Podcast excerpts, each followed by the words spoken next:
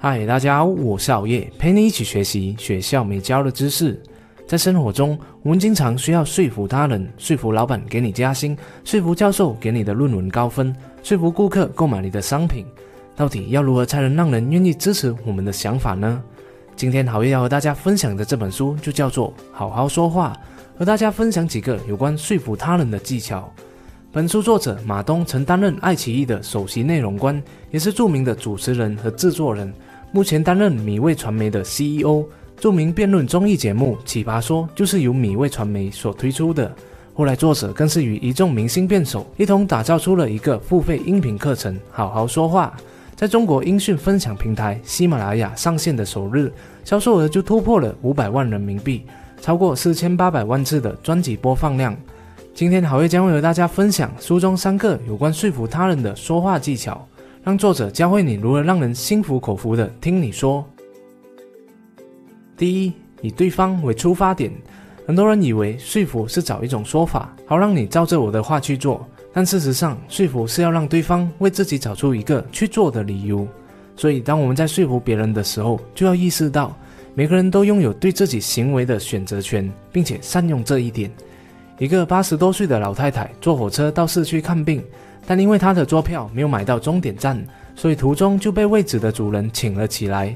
老太太的女儿请对方让个位，却遭到拒绝，因而感叹现在的年轻人真是缺乏爱心。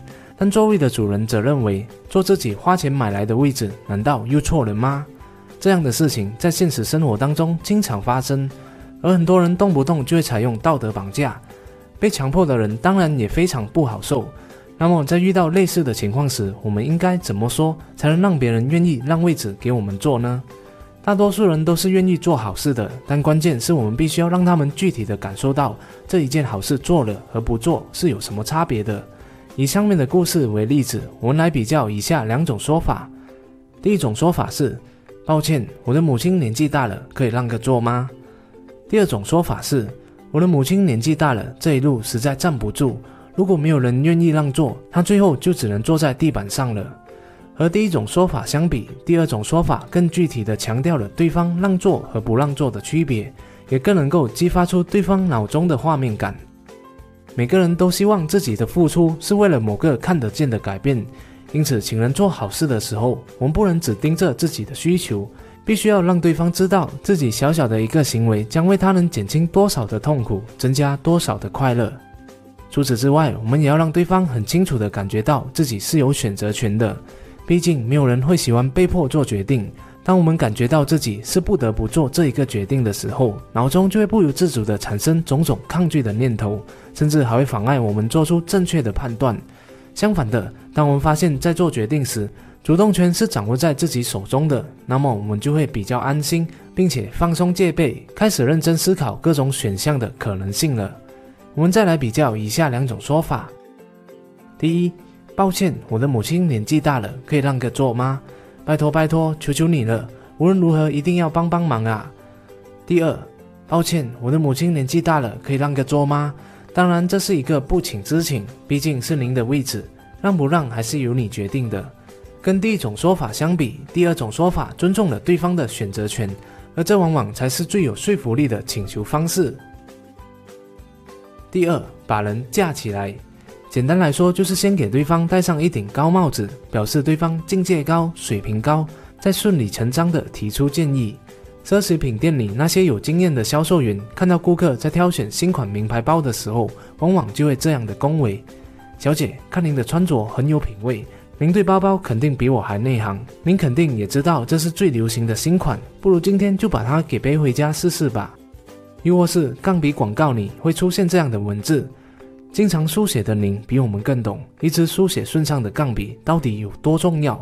这些都是通过把顾客抬高、把人架起来的方法，告诉对方您比我更时尚，然后再顺水推舟的说：“我都知道这一款非常流行了，您会不知道吗？”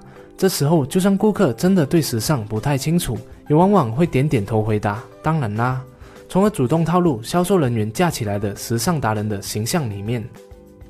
运用这一个技巧时，要注意的是，架起来不能是凭空的，最好有个对比，一定要架到适合的高度，太高或者太低都不能达到说服他人的目的。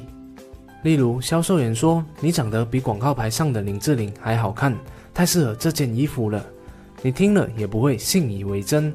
那如果你说长得比周星驰的鲁花还好看，很适合这件衣服，你又会觉得他在嘲讽你。所以说，嫁到什么位置很重要。第三，创造时间紧迫感。在做决策的时候，我们的大脑对于那些稍纵即逝的机会，很有可能一去不返的事情，总是特别敏感。在电视购物频道，主持人常常一边在搞特价，一边在荧幕上打出一个倒数计时器。告诉我们最后的折扣时间，大家一定要把握。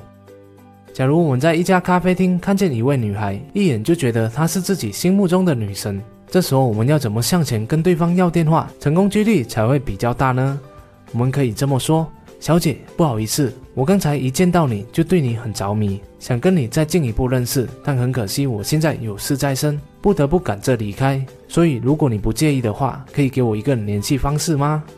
在已经说出自己即将离开，如果不给联系方式就再也见不到的时候，女孩所面对的选择就会产生了变化。这时候她就会这么想：如果这位男孩不怎么样，即使给了联系方式也没有关系，大不了就封锁嘛。但万一眼前的这一位男孩就是自己的真命天子，那现在不给电话，以后就再也联系不到了。这时候在时间紧迫的感觉下，女孩就会选择用保险的方法，先留个电话再说。这种技巧不只能向女生要电话，还可以用在销售限量和特价的商品上。也请大家留言，让好爷知道你又有哪些说服他人的技巧和心得是直入人心、让人心服口服的。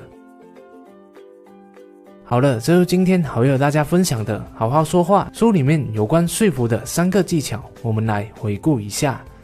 第一，以对方为出发点，给予对方选择权，让他身同感受，帮助自己。第二，把人架起来，适当提高对方的位置，顺理成章提出建议。第三，创造时间紧迫感，明确表达意图，让对方觉得机不可失，做出决策。谢谢大家的观赏，今天的说书影片就讲到这里了，希望可以给你带来启发。如果你喜欢好业的影片的话，就请你订阅好业的频道，点赞和分享，启发更多的人。如果不喜欢的话，那我再想想看怎样吧。哦，对了，也别忘了点击下方的小铃铛，你在影片更新时第一时间获取通知哦。我们下一集再见。